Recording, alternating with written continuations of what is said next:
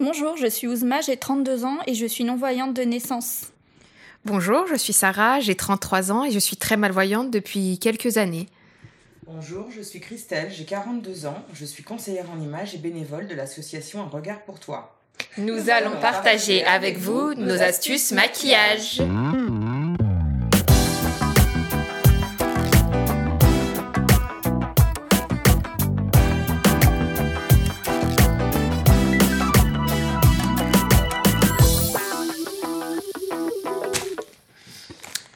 Faut que je te dise la vérité vraie.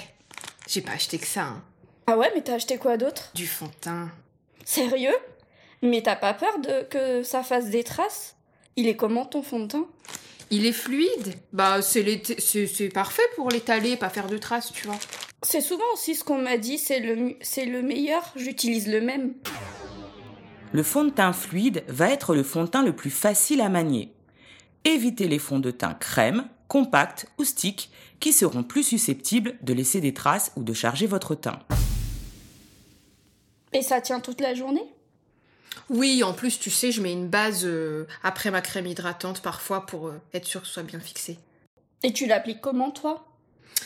Alors, regarde, j'ai pris un flacon pompe, je le secoue, je mets une pression dans le creux de ma main. Ensuite, je fais des points sur chaque partie de mon visage. Donc, front, menton, joue et le reste qui a sur ma main, je le mets sur le nez. J'étale sommairement avec les doigts et ensuite je prends mon pinceau à fond de teint et je fais des petits mouvements circulaires de l'intérieur vers l'extérieur du visage. Et en fait, après, je passe, tu mon index euh, sur certaines parties de mon visage. Et s'il y a des zones qui collent, bah, je retravaille avec mon pinceau, toujours en faisant des petits gestes circulaires. Les pinceaux les plus maniables pour appliquer le fond de teint sans faire de traces sont le pinceau à blush boule ou le pinceau kabuki plat. À ne surtout pas confondre avec le pinceau à fond de teint plat classique qui lui est à éviter à cause des traces. Pour ma part, je mets la matière sur le dos de la main. Ensuite, je fais comme toi des petits points sur tout le visage.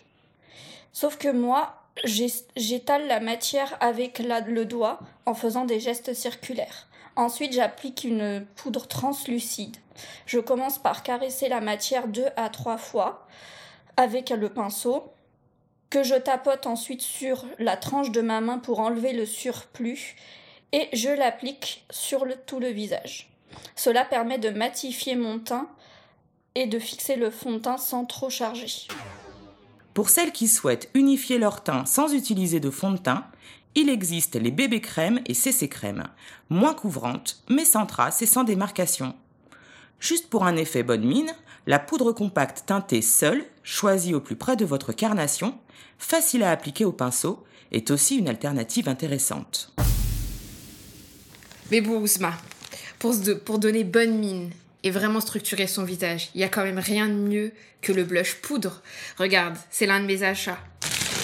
Regarde, le packaging est rond, et pour l'appliquer, j'utilise un, pinceau à blush.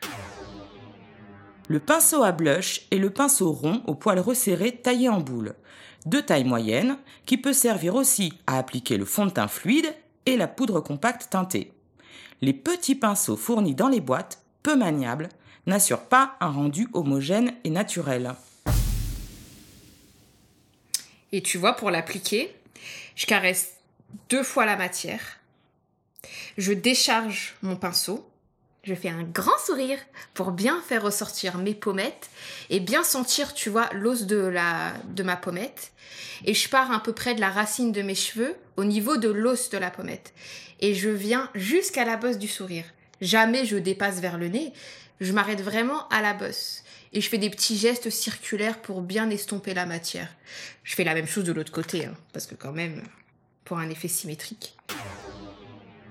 Le blush poudre est facile à trouver, mais vous pouvez aussi trouver des blushs texture crème agréables à manier au doigt. Dans les deux cas, il suffit de bien fondre et flouter la matière sur la peau de manière similaire de chaque côté du visage pour un effet symétrique et naturel. Vous voulez en savoir plus sur les derniers achats maquillage de Sarah? Retrouvez-nous dans le dernier podcast Sublimer sa bouche.